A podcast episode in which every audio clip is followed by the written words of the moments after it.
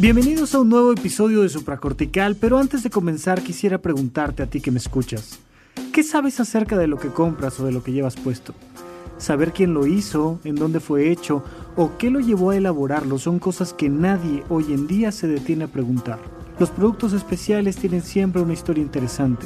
Te invitamos a visitar nuestra tienda, un reflejo de nuestros programas. Entra directo en la pestaña de tienda en nuestro sitio puentes.me.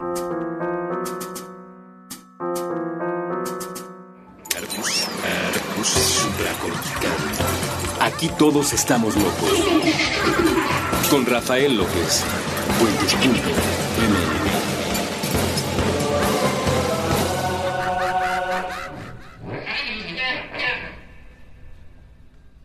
Hola a todos y bienvenidos una vez más a este podcast que se llama Supracortical. Yo soy Rafa López y estoy muy contento de estar platicando con ustedes, pero además estoy muy contento porque ya contestamos muchos de los comentarios de la bitácora.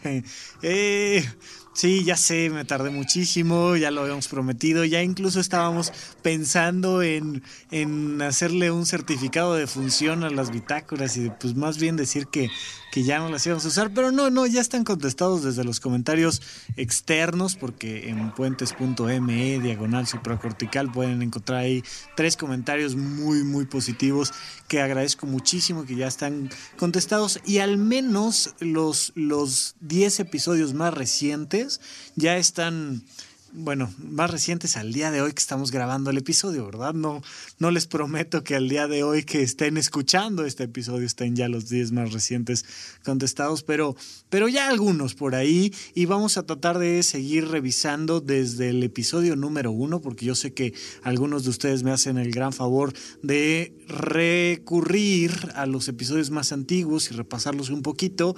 Eh, si, si de por sí todavía no me siento del todo seguro en este experimento, de hacer el contenido para puentes. Los primeros creo yo son todavía un poco más eh, mejorables de alguna manera, pero aún así les agradezco mucho que regresen a ellos, que los escuchen, que me tengan un poco de paciencia. Y pues revisen si ya comenté por ahí algo, a lo mejor les agrado, podemos seguir platicando, normalmente eh, esa es la intención de la bitácora. Y revisando algunos de los comentarios, por ahí hubo un comentario que que se me hace a mí que fue un comentario negativo, pero no me quedó del todo claro. Entonces, por favor, no olviden que también los comentarios negativos son bien recibidos. Eh, el comentario decía algo así como que me, estaba cambiando el tono o la forma de hacer este, el programa y como que no, no estaba yo aterrizando bien las ideas o algo por ahí. Por favor, todo comentario negativo en serio es bien recibido, pero nada más déjenme bien claro ahí de, de, qué nos estamos quejando y en una de esas, y hasta los invitamos por acá al programa a discutir aquello que seguramente estoy haciendo mal, porque pues como todo buen ser humano cometo errores y como todo buen ser humano los puedo corregir por medio de la interacción con ustedes, con alguien más. Y entonces si en algún punto están totalmente en desacuerdo conmigo, por favor, es excelente momento para proponer una conversación y venir y platicarlo directamente aquí con los micrófonos abiertos. Y a lo mejor efectivamente tengo un error y a lo mejor efectivamente podemos ayudar a alguien al corregir alguna perspectiva. Si ya definitivamente el error fue garrafal y o a lo mejor lo que estoy haciendo es medio adormeciéndolos, pues entonces, bueno, les recomiendo alguno de los otros podcasts que está aquí en Puentes, que ya son más de, de 20 opciones diferentes, hay de todo tipo y estilo, pero entre los muchos comentarios positivos que agradezco, hubo uno que me llamó la atención porque más que una opinión era una pregunta y disfruté mucho contestando ese comentario. Me preguntaban, oye Rafa, dos cosas. Una, este, ¿qué carajos es la memoria? Y dos, ¿se puede llenar nuestra memoria? O sea, así como las computadoras de repente sale una ventanita de, híjole, ¿qué cree? Ya no puede usted utilizar su máquina porque la memoria está totalmente llena. ¿Puede pasarle algo así al cerebro? Pues es muy interesante, es muy buena pregunta, porque a lo mejor no nos hemos dado cuenta y, efectivamente tenemos un tope de memoria y más, más valdría la pena dejar de ir a la escuela, dejar de aprender cosas. No vaya a ser que un día nuestro cerebro ya no funcione por falta de espacio. Siempre vale la pena dejar algo ahí para, para la próxima película de superhéroes o algo más que venga que realmente reclame nuestra atención. Este, entonces, pues hay que cuidarlo, ¿no? Y, y me dio mucho gusto contestar, contestar esa, esa pregunta porque la memoria es todo un tema que además tiene todo que ver con nuestra calidad de vida, lo cual me parece fantástico. Y entonces quisiera yo comenzar platicándoles un poco de esto. La memoria es un tema de suma importancia que hay que entender a cabalidad no es que tengamos una cajita, no es que tengamos un disco, un USB que se puede cargar de información. No hay un lugar exclusivo en el cerebro. Por supuesto que el hipocampo está totalmente relacionado con la memoria, que pondremos ahí una, una figurita en, en la bitácora en torno al, al hipocampo y este caballito de mar que tenemos guardado en medio de nuestro cerebro, que por supuesto que tiene mucho que ver con la memoria, eh, incluso eh, nos, nos han puesto en diversas películas temas en torno a ese caballito de mar, por ejemplo, la película de de este 50 First Dates, eh, se me fue ahorita en un momento el nombre de la película en español, pero es esta historia de Adam Sandler eh, donde esta chica, Drew Barrymore, si mal no recuerdo, sufre un accidente en un auto, este, viven en Hawái y por este accidente se golpea la cabeza y se lastima el hipocampo. Y entonces se le olvida todo al día siguiente. Tiene la posibilidad de adquirir memoria de corto plazo, pero resulta que no puede aterrizar esa memoria y convertirla en memoria de largo plazo. Y entonces es todo lo que surge en torno a esta memoria de corto y largo plazo y lo que pasa cuando no puedes afianzar tus recuerdos. Literalmente tu vida se para. ¿Por qué? Porque necesitas ir construyendo tu memoria para saber quién demonios eres tú. Eso lo platicaremos en el segundo bloque, así es que no se, no se vayan, pero mientras tanto vamos a platicar un poquito más a nivel fisiológico de qué demonios es la memoria. Esta memoria, le explicaba yo a, nuestra escucha que nos hacía el favor de, de, escribir en la bitácora, se puede entender más que como una cajita donde vas llenando cosas, como una especie de refri donde vas metiendo los recuerdos para que mínimamente se mantengan ahí. Es más bien la creación de caminos neuronales. Tu cerebro va recibiendo estímulos a lo largo de tu vida cotidiana tus ojos propiamente son una extensión de tu cerebro. Eh, imagínate estos ojos de caracol que salen y que ven el mundo y que son sensibles a los estímulos. Bueno, así exactamente así son también tus ojos. Nada más que este, este hilito que los conecta al cerebro pues está resguardado aún por el cráneo. Lo único que pasa es que estas dos pelotitas que traemos al frente que son tan importantes para nosotros están ahí fijas. Pero pero es el cerebro asomándose al mundo. Este cerebro que se asoma a través de las manos, de los pies, a través de los cinco sentidos, entonces a través de la lengua, de la boca, a través de cualquier parte de nuestro cuerpo, hay una extensión de las neuronas que nos conecta con el mundo, que nos permite conectar el mundo a nuestro cerebro. Es, un, es una extensión de nuestro cerebro, todo lo que traemos puesto. De hecho es muy interesante, por ahí eh, Noah Gordon escribió un libro que se llama Fuera de la cabeza, que plantea a este cerebro fuera de la cabeza. Dice, mira, piénsalo de esta manera, eh, tus pies son tu cerebro y gracias a tus pies es que puedes llevar a tu cerebro a una colina y gracias a tu cuello puedes levantar y ver las estrellas y comprender. Es el cerebro moviéndose propiamente. El cerebro está más allá del cráneo y de hecho mucho de la idea de supracortical, que es este ser arriba de la corteza cerebral, pues tiene que ver con esa idea. Lo que está en contacto con el mundo va creando nuestros recuerdos. Pero ¿cómo le hace para crear nuestros recuerdos? Va creando carreteras. Si tú eh, estás viviendo un estímulo constantemente, pues vas a generar un vínculo eléctrico y neuronal entre la corteza prefrontal, eh, el área límbica, y de ahí se va a ir al hipocampo y entonces se va a generar un circuito y va a haber esta conexión constante. Un poco imagínate tú como si pensaras en cómo se prende el foco de tu habitación pues llegas y picas un botón, pero no vas directamente al foco, sino que ese foco está conectado a un interruptor y ese interruptor tiene un ciclo que sabe exactamente qué hacer. Cada vez que tú apachurras el botón, se prende el foco. Cada vez que te apachurran el, el botón, se te prenden ciertos focos. Por ejemplo, despiertas y suena el, despertador y entonces te levantas y tienes ya una serie de actividades memorizadas, como salirte de la cama, vestirte, irte al baño, lavarte los dientes, etcétera, etcétera, etcétera. Y tenemos este ciclo conectado por medio de actividad eléctrica esa actividad electroquímica en realidad porque depende mucho de la bioquímica de nuestro cerebro y, vamos creando surcos neuronales que van interconectando todo nuestro cerebro. A mayor cantidad de cableado, pues mayor memoria. Es como si pusieras más focos, es como si pusieras más conexiones eléctricas.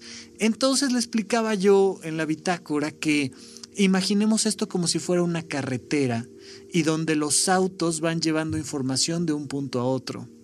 Si ves una gran ciudad en la noche, una foto, eh, pondremos ahí la foto panorámica de alguna gran ciudad en la noche, pero puedes ver a través de las luces de los autos las carreteras.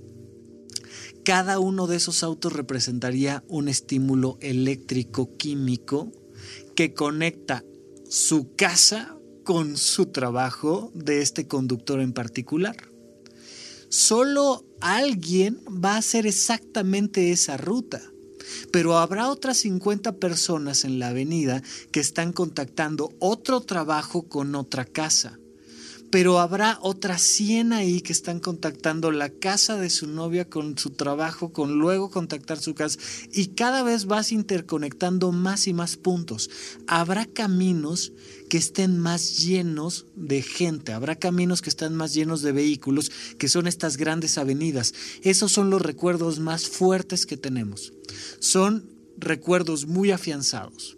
Oye, es que yo llevo 50 años fumando. Híjole, pues va a estar bastante complicado quitarte el hábito del cigarro porque ya un montón de autos están pasando por esa gran avenida y transformar esa gran avenida es mucho más complicado que transformar lo que podría ser todos hemos ido todos hemos atravesado en este país algún parquecito donde vamos creando camino con nuestros pies y aunque diga ahí un muy bonito letrero no pisar el césped, pues vas este camino a la escuela y atraviesas ciudad universitaria o algo y vas viendo cómo hay caminitos hechos a través del césped. Por supuesto que si si lo ves, pues es un recuerdo muy claro de que por ahí está pasando la gente. Pero si dejara de pasar gente un, mes, dos meses o tres meses, ese recuerdo se desvanecería poco a poco. Es un recuerdo débil, es, es, una costumbre que se te quita muy rápidamente. Es lo que te pasa cuando estudias un día antes del examen. Y entonces dices, ahora sí me lo voy a aprender. Y entonces empiezas a repetir, los 12 nervios craneales son, eh, este, ¿cómo era? oye, oye, mamá, ah, sí, sí, sí, el oftálmico, el óptico, y empiezas a repasar dos horas antes o cuatro horas antes o seis horas antes información para resolver un examen. ¿Qué va a pasar dos días después? Especialmente después de haber consumido grandes cantidades de alcohol para celebrar que sí pasaste el examen, ¿Qué sucederá con los recuerdos de la información que le metiste? Pues que se van a desvanecer por completo, porque no habrás creado un canal suficientemente profundo y marcado para esa información en particular. Por ahí me preguntaban mis papás cuando yo era niño, ¿cómo le haces para saberte los diálogos de los Simpson y por qué no te puedes aprender este, los, ríos del mundo que te enseñan en la escuela? Pues entre otras cosas porque los diálogos de los Simpson nos los recetaban una y otra vez y otra vez y otra vez y otra vez todos los días. Y entonces los tienes perfectamente bien guardados hasta la fecha eso, las canciones, cuál, cuál es la gracia de, la música popular sobre todo, pero en general de la música, pues que tiene un corito que se repite y que se repite y que se repite y que se repite. Y si además lo pones todos los días en el auto o además te la recetan todos los días en cualquier lugar a donde vayas la canción de moda, pues te la aprendes porque te la aprendes por repetición. De hecho, el libro que ya les hemos recomendado en otras ocasiones de Un Mundo Feliz de Aldous Huxley, marca esto en el primer capítulo de una manera fantástica. Tienes escuelas para niños, de alguna manera son granjas donde estás cultivando a los niños y les pones un cassette que se repite y se repite y se repite y es una información constante que llega a tu cabeza todos los días. ¿Qué va pasando? Que va creando estas grandes carreteras, estos grandes surcos neuronales, estas grandes conexiones neuronales que te permiten recordar y recobrar la información. Hoy en día hay manera de, hacer y de ver, y, lo pondremos también ahí en la bitácora, esquemas funcionales por medio de resonancia magnética donde es capaz la máquina de medir e iluminar las conexiones que hay entre tu cerebro. Entonces de repente te ponen la foto del novio y se hacen unas conexiones neuronales. Y luego te ponen la foto de, del papá y se hacen otras conexiones neuronales y van viendo qué partes de tu cerebro se prenden y no solo se prenden, sino que se conectan. Este conectoma humano, esta posibilidad de distinguir los canales que están totalmente vinculados con la memoria. Vamos a cerrar un poquito ahorita que regresemos del corte con esta parte y esta explicación em, médica en torno a la conexión neuronal para irnos directamente a qué tiene que ver la memoria con nuestra calidad de vida ahora que regresemos a este programa que se llama supracortical. Muchas gracias por estarnos escuchando. Hace mucho tiempo, en una realidad muy, muy extraña, no había luz, ni espacio, ni tiempo, ni nada. Nadie esperaba nada de nada hasta que nos sorprendió con todo. Y entonces pudimos movernos, morirnos y ver. Cansada de no encontrar a alguien que le siguiera el ritmo, la luz empezó a hablar consigo misma. A cada conversación le dedicó un tono diferente, esperando poder conocerse desde muchas perspectivas. Pero la alegría de no sentirse sola hizo que se olvidara que era solo una, y sus múltiples personalidades se creyeron individuos.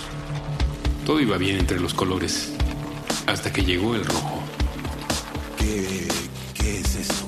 Hola, bienvenido al espectro. ¿Qué? ¿Tú, quién eres? ¿Por qué eres distinto?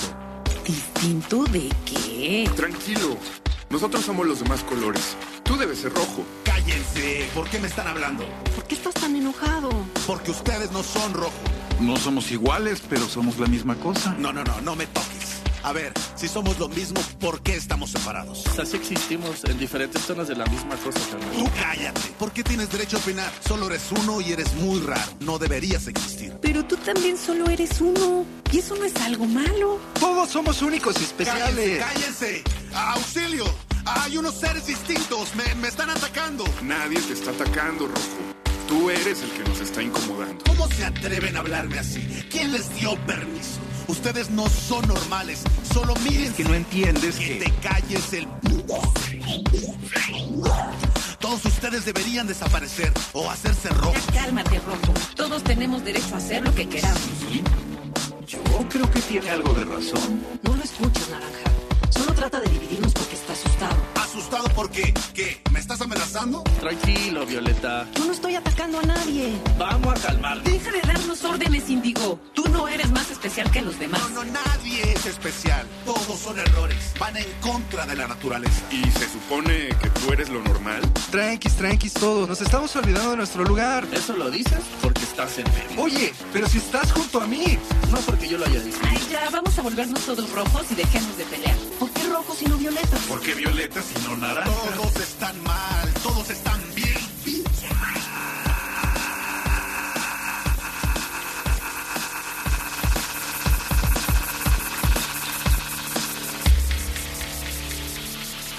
Desde entonces, los colores discuten lo mismo.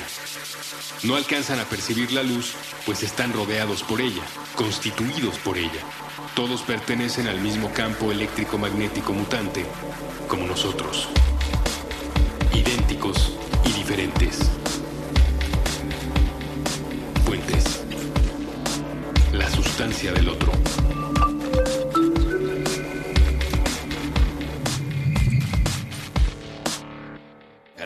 Supracortical.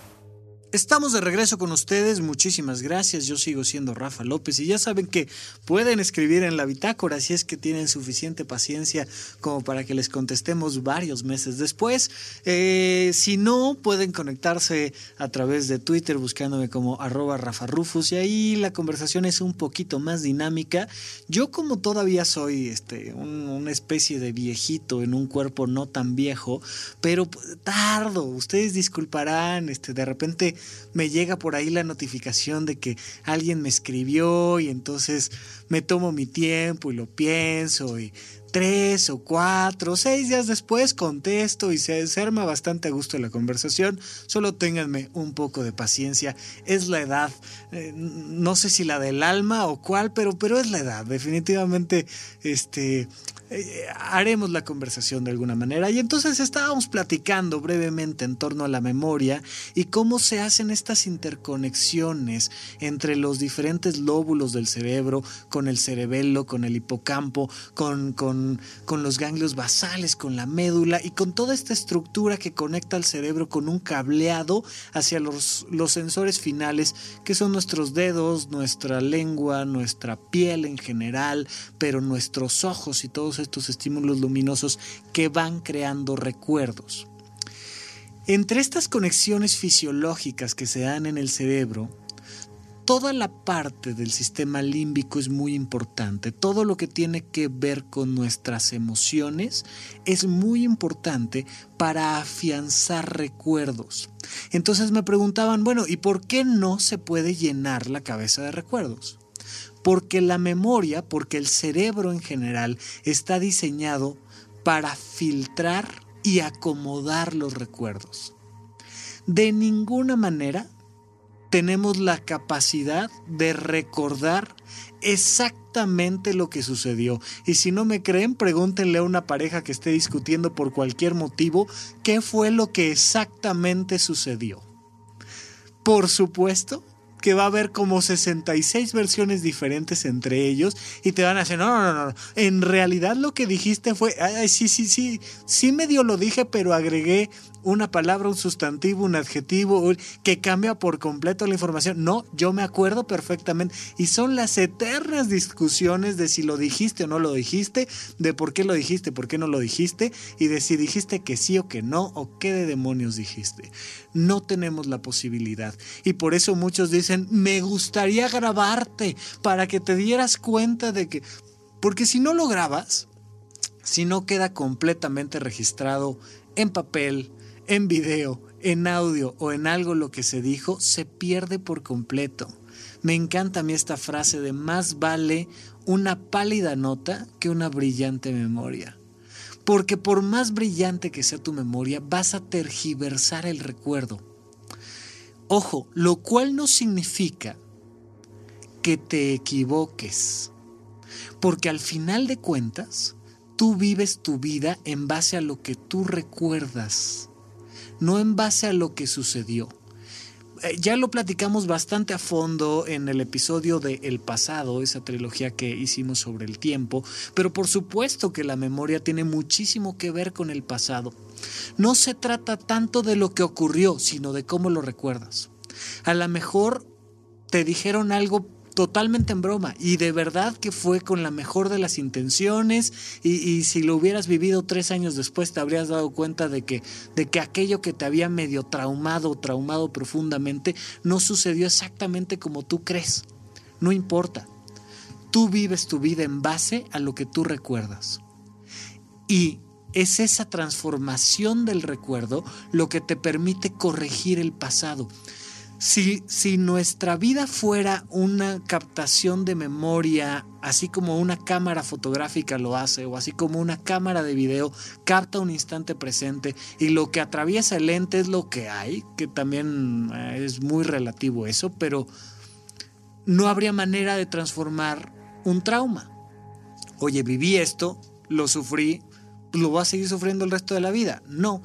¿Dónde está la importancia de la terapia? ¿Cómo funciona una terapia? Una terapia funciona transformando recuerdos.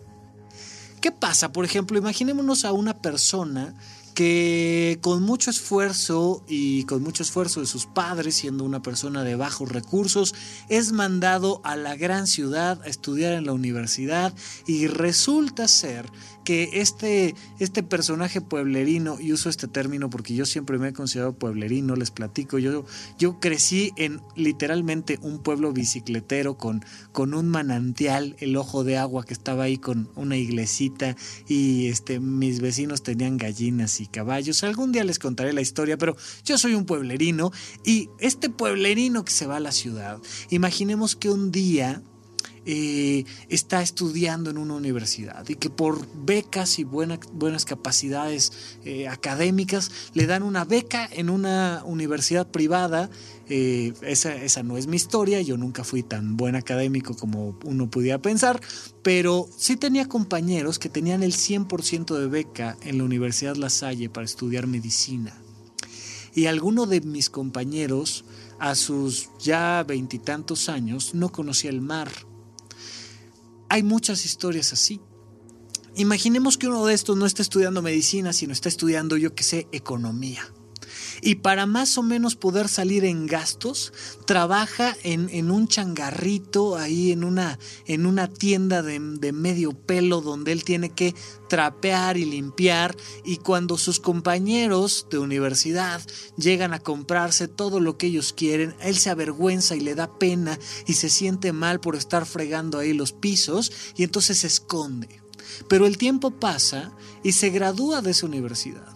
Y de repente tiene la posibilidad de comprar muchos locales y muchos puestos y de trabajar y le va súper bien. Y entre otras cosas, se vende ese changarrito donde él trabajó en la infancia y entonces se compra el changarrito de la infancia y justamente le transforma el recuerdo. Y ahora ese pequeño local que un día le daba vergüenza estar trapeando, de repente un día se pone a trapearlo completamente orgulloso. ¿Qué cambió? ¿El changarro? ¿El trapeador? Este, ¿La universidad? No, lo que cambió fue un recuerdo. Ahora algo que yo recordaba como negativo, que me avergonzaba, por la historia de vida, ahora lo recuerdo como algo profundamente inspirador. Los recuerdos van transformando la manera en la que nosotros nos entendemos a nosotros mismos. Por eso regresar al pasado siempre es importante. Comprender que ya estamos en el presente, pero regresar al pasado y preguntarme, a ver, ¿qué fue con esta relación de pareja? ¿Qué, me enseñó esta relación de pareja? ¿O qué me enseñó este viaje? ¿O qué me enseñó esta carrera? Y si te das cuenta, precisamente las cosas más difíciles de, de trascender son las que más arraigados se quedan en ti. Son estas medallas de guerra que tiempo después luces con orgullo. ¿Por qué? Porque se arraigaron precisamente por el factor emocional. Evidentemente, cosas profundamente positivas como haberte este, ganado eh, tu título universitario o haber este, ganado un viaje o haber recibido el trabajo de tus sueños. Estas cosas emocionalmente muy intensas, positivas, arraigan recuerdos, por supuesto, y las negativas también. Y es justamente la emoción la que va generando este arraigo. Pero todo lo demás, hay un montón de cosas que no se arraigan. Estoy seguro que tú te acuerdas de tu primer amor de la prepa. O de tu primer amor de... Estoy seguro que sí. Popes aquí está diciendo que no. Pero estoy seguro que se acuerda perfectamente de quién fue, cómo se llamaba. Y en una de esas y hasta todavía anda por ahí. Entonces, bueno, quién sabe. Pero... Pero seguro te acuerdas. Ok. ¿Te acuerdas qué comiste hace 15 días? ¿Te acuerdas que comiste en la tarde de hace 15 días exactamente? Y si entre comidas te echaste alguna botanita, ¿cuál fue? Por supuesto que no. Ya sé, Popes está diciendo que sí, pero lo tenemos todavía en tratamiento este, para ver si podemos corregir su estructura neuronal y mm, regresar a la normalidad su memoria. Pero, pero la gran mayoría de las personas no tiene la posibilidad de recordar cosas muy recientes porque no tuvieron un impacto emocional. Porque pues fue otro día en el que te paraste, te lavaste los dientes. ¿Cómo ibas vestido hace seis días?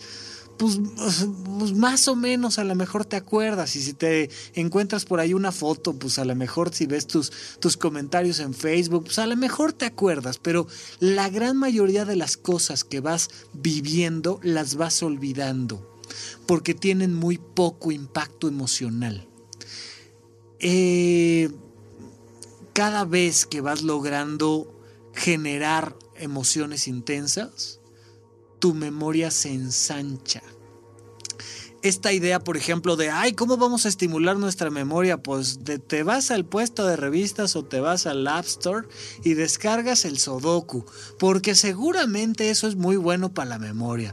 Por supuesto que no, ¿qué tiene que ver una cosa con la otra? Me pregunto. A ver, ¿Qué tiene que ver la sopa de letras con la memoria o el sudoku con la memoria? Sí tiene que ver y si, ustedes saben qué, déjenlo ahí en la bitácora, pero para fines prácticos no tiene nada que ver.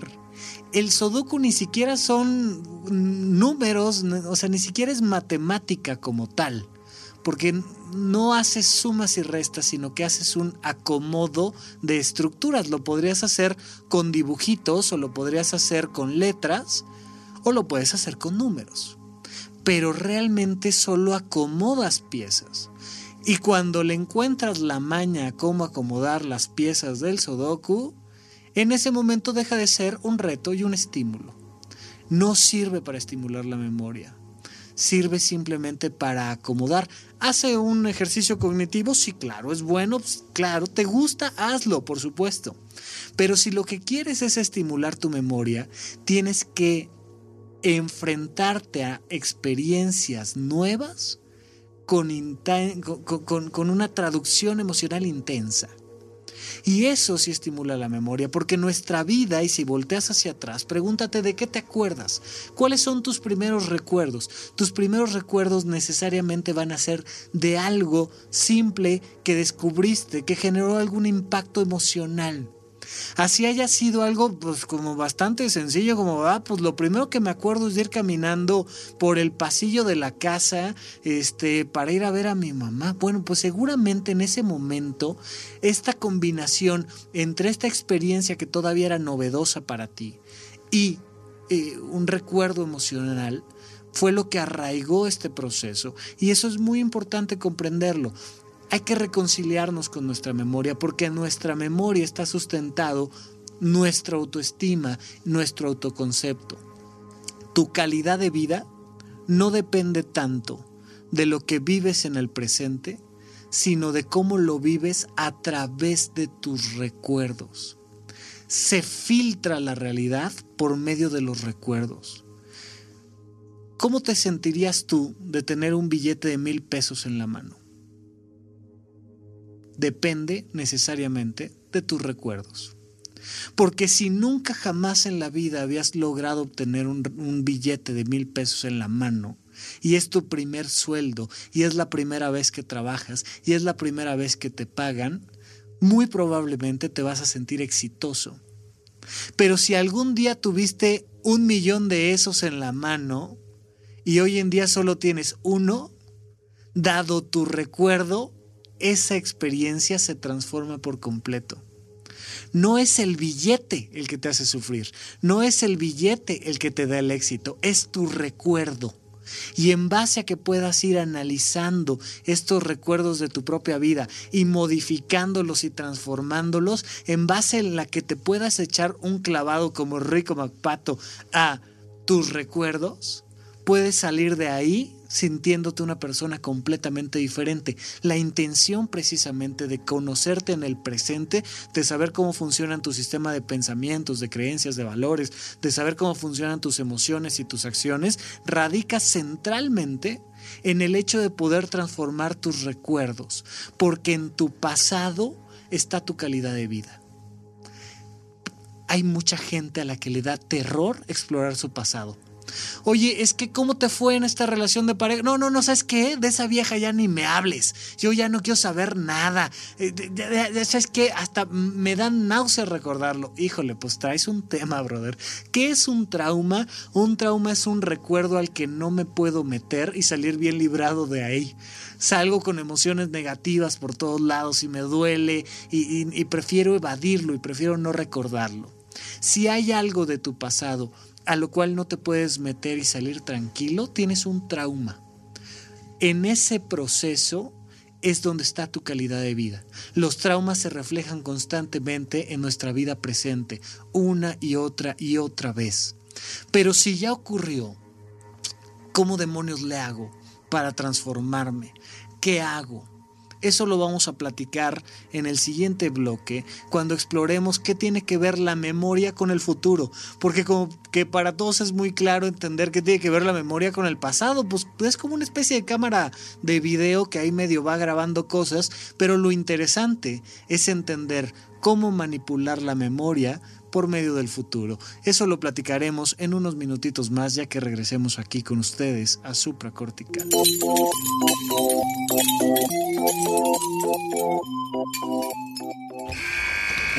Boom, shakalaka. Fauli cuenta. Con Evaristo Corona y Buki Williams. Nuevo episodio todos los sábados a las 10 de la mañana.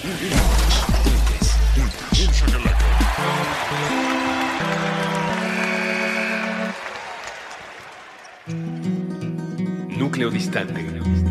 Canciones, personas y discusiones. Con Ulises Allís y David Aguilar. Todos los viernes a las 4 de la tarde. A través de Puentes.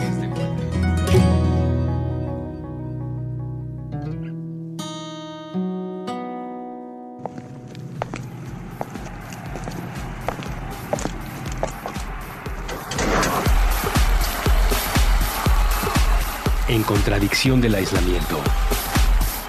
Puentes.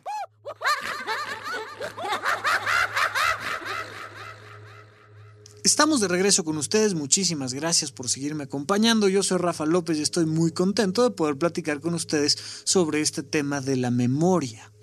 Eh, ya a mí me va fallando poco a poco la memoria y entonces yo ya no me acuerdo bien si hicimos algún episodio sobre X o Y cosa y si a ustedes se les olvida también, pues no olviden solicitar el tema que más se les antoje, no importa que ya hayamos hablado de él y de hecho al contrario, todos estos temas, eh, mi, mi primera meta era hablar un año tratando de no repetir temas, por supuesto que de alguna manera todos los temas están interconectados y por tanto son repetitivos, pero la intención es profundizar después en estos temas. Y hay muchas cosas de las que ya este año platicaremos, pero que todavía, todavía me faltan algunos meses para tener autorización para contarles otras cosas más que espero yo les gusten mucho. Así es que no dejen por favor de comunicarse, platicar con nosotros sobre los temas que a ustedes realmente les interese. Hagan memoria, por favor, y piensen cuáles son esos temitas pendientes que ya llevan tiempo en el tintero y que quieren que podamos platicar en un programa como este. Y entonces recuperemos este proceso de la memoria en torno al futuro. Ya establecimos que la memoria se, se crea por medio de experiencias, ¿no? Si tú, si tú estás haciendo todos los días algo, se va a instaurar en tu memoria. Esto es muy importante, porque hay personas, así como en un mundo feliz, donde sus, sus familiares más cercanos les dicen todo el tiempo, es que tú eres gordo, o es que tú eres fea, o es que tú eres tonto, o es que tú algo, es que no, ah, tú no entiendes, ¿no? Y, este, este síndrome del niño pequeño de la casa, que es cállate tú no entiendes, cállate tú no hables, cállate tú no sabes, y, de repente te vas quedando con ese traumita eterno, ¿no? De, de tú no sabes, tú no puedes, ya, ya se los he platicado en otras ocasiones, ya me ha servido este micrófono también como terapeuta. Eh, y ustedes como escuchas se los agradezco mucho, que yo les he platicado que yo mejoré mi ortografía pues ya entrada la tercera década de mi vida, porque a mí se me dijo toda la vida que yo no tenía buena ortografía.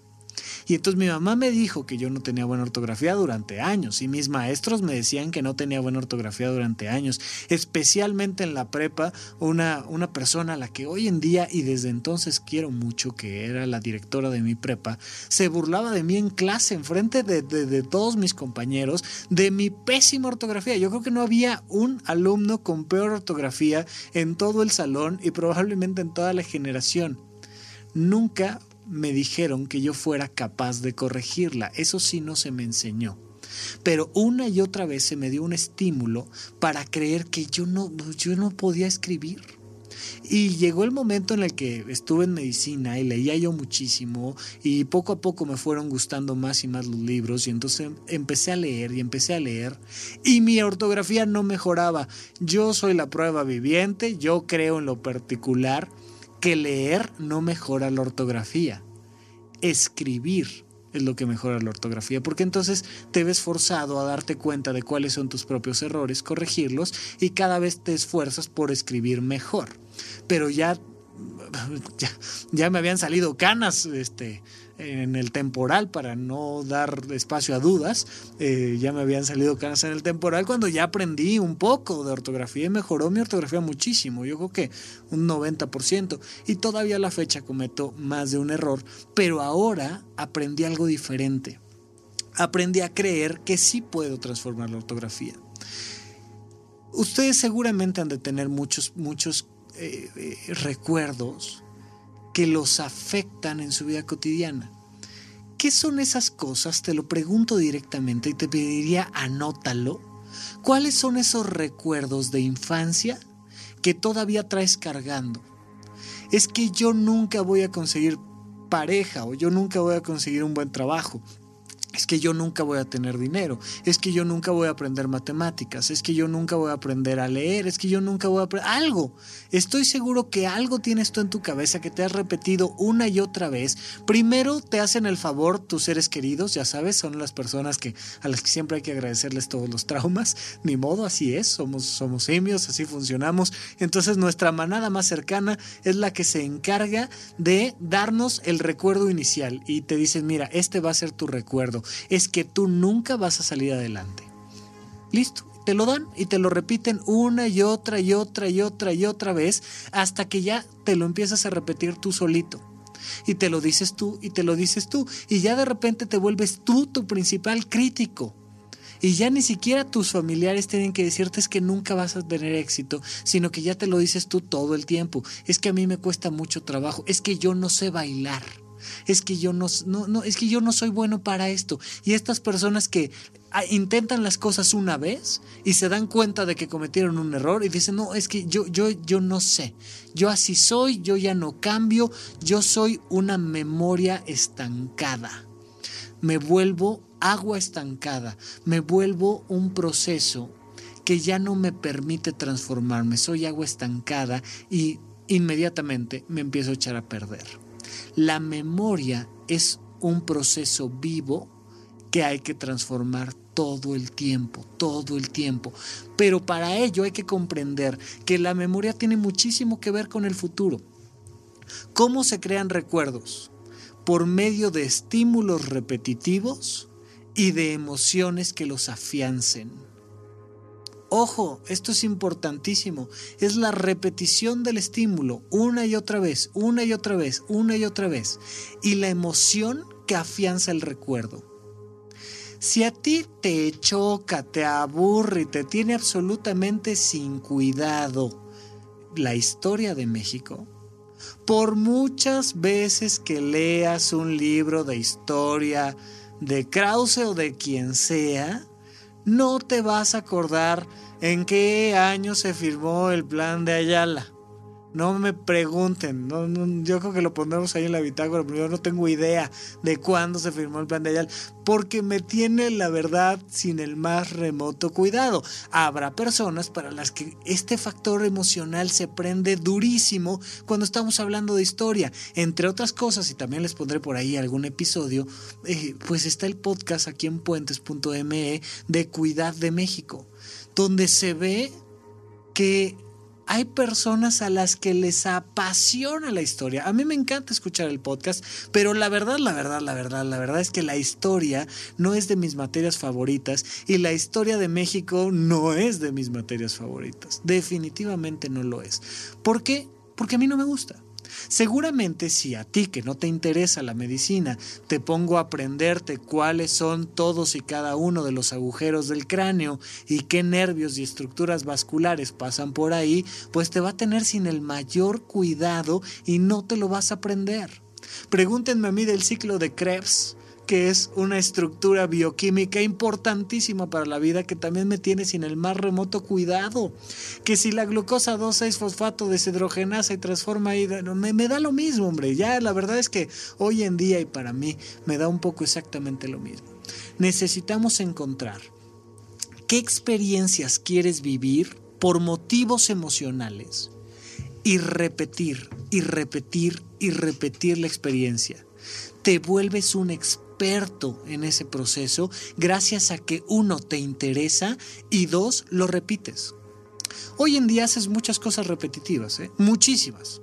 Entregas documentos, este, pagas eh, impuestos, te trasladas de un lado a otro. Te pregunto, ¿esos son los recuerdos que quieres tener dentro de 20 años? Esta es una pregunta crucial.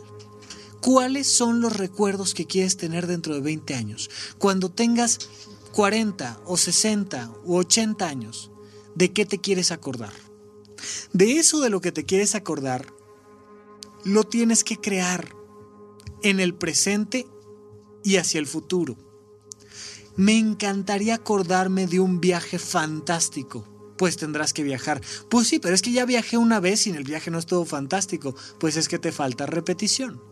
Oye, es que ya he repetido muchas veces y la verdad a mí los viajes me tienen sin cuidado. Entonces no te vas a acordar de los viajes, por supuesto que no. Necesitas encontrar qué es aquello que sí te apasiona. Oye, yo me acuerdo de cuando aprendí a inyectar o yo me acuerdo de cuando aprendí la, la primera vez que toqué un corazón con mi mano. Imagínate tú la experiencia de un corazón latiendo, un corazón vivo y atravesar un tórax con la mano y tocar el corazón latiendo.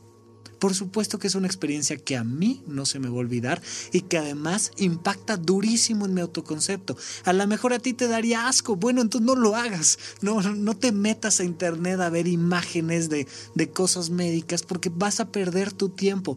¿Qué es perder el tiempo? Es dedicarte a repetir estímulos que no te interesan. Anótatelo por ahí. Perder el tiempo es repetir experiencias que no te interesan. No pierdas tu tiempo.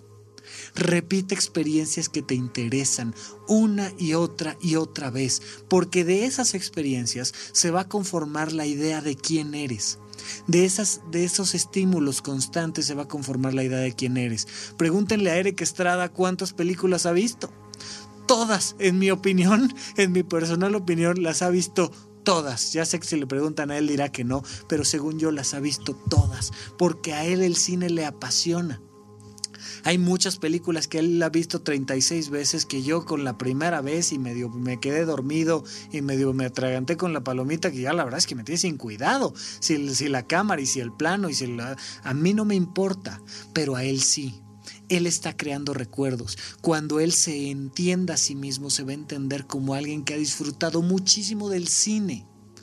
¿Tú de qué quieres disfrutar? El día que te mueras, lo único que te vas a llevar son tus recuerdos. Eso no tiene que ver con si viviste 80 años o 20. Tiene que ver con la intensidad con la que viviste las experiencias repetitivas de tu vida. Hay algunas experiencias que más vale la pena empezar a disfrutarlas, como lavarse los dientes, como comer, como, como pararse de la cama, como saludar a la persona que duerme en el mismo cuarto que tú. Porque es una experiencia que vas a tener todos los días, todos los días, todos los días. Entonces, si una experiencia necesariamente por principio de realidad es repetitiva, más vale que le empieces a encontrar gusto. Oye, no me puedo salir de mi trabajo, Rafa, ya déjame en paz, ya por favor, ya no me digas que busque mi vocación y que cambie de chamba, mira, o me quedo aquí, pago los cheques, o yo y mi familia nos morimos de hambre, entonces aquí me voy a quedar. Pues entonces disfrútalo. Si esa experiencia repetitiva se va a quedar una y otra y otra vez en tu vida, encuentra la manera de disfrutar tu trabajo. No vayas a tu trabajo con mala actitud. Ve con la mejor actitud que puedas, porque te estás jugando la vida en ello. Literalmente te estás jugando la vida en cómo vives tus experiencias repetitivas. Si es el carro que tienes, es el carro que tienes. Si es el país donde vives, es el país donde vives. Si es lo que sea, la pareja que tienes, es la pareja que tienes. Encuéntrale el gusto a las experiencias más repetitivas de tu vida o transforma las experiencias por aquellas que te gustan pero construye recuerdos de manera voluntaria. Esta idea muy de Walt Disney de fabricar sueños, estas fábricas de sueños. Es muy interesante el concepto, porque es la idea de algo que está en el pasado arraigado que podemos construir en un futuro, en un presente. Todos los días podemos estar considerando una nueva actividad que hagamos repetitiva. Haz un deporte que nunca hayas hecho. Yo estoy a, unos días de presentar por primera vez en la vida mi examen de ballet. Es ballet nivel eh, kindergarten. De verdad, ni, ni hay de qué emocionarse, pero jamás en la vida había puesto mis pies en tercera posición y mis brazos en, en de mi bra, ya sabes, ¿no? Y entonces este proceso de decir, oye, estoy aprendiendo algo diferente, está curioso, te activa la memoria. ¿Quieres hacer ejercicios para la memoria? Perfecto, te doy estos. Aprende algo que se te antoje que nunca has aprendido. Aprende a tocar un instrumento diferente. Aprende matemáticas si es que no sabes matemáticas y estadística. Aprende, aprende de política, aprende de, de, cine. Métete a un curso especializado de literatura. Aprende algo diferente y estimularás la memoria. Practica Sudoku todos los días de manera súper aburrida durante 26 años y no tendrás ningún estímulo de, de la memoria. Entonces, vamos a estimular nuestra memoria con actividades conscientes, con cosas que verdaderamente queramos hacer. Acuérdate, tienes estas dos herramientas. Si tienes actividades repetitivas que no puedes transformar, entonces encuéntrale el gusto. Si tienes cosas que te gusten que no has vivido, vuelve las actividades repetitivas. Así estarás elevando tu autoestima. Me han preguntado mucho sobre la autoestima. La autoestima depende directamente de cómo te entiendes tú a ti, de cómo te recuerdas tú a ti. Y eso depende de cómo vives el día de hoy. Hoy que estás otra vez escuchando supracortical, ¿qué vas a hacer? Hoy, construye tus recuerdos en el futuro. Construye en el presente tus recuerdos futuros y transformarás la calidad de tu propia vida. Bueno, esto es todo en torno a la memoria. Les agradezco muchísimo que me hayan puesto atención y si ustedes así quieren recordar un próximo episodio, los veo en el futuro, los escucho, los leo y les mando un gran abrazo desde el presente. Muchísimas gracias a todos. Hasta la próxima.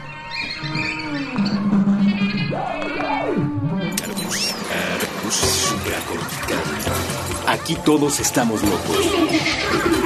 Con Rafael López.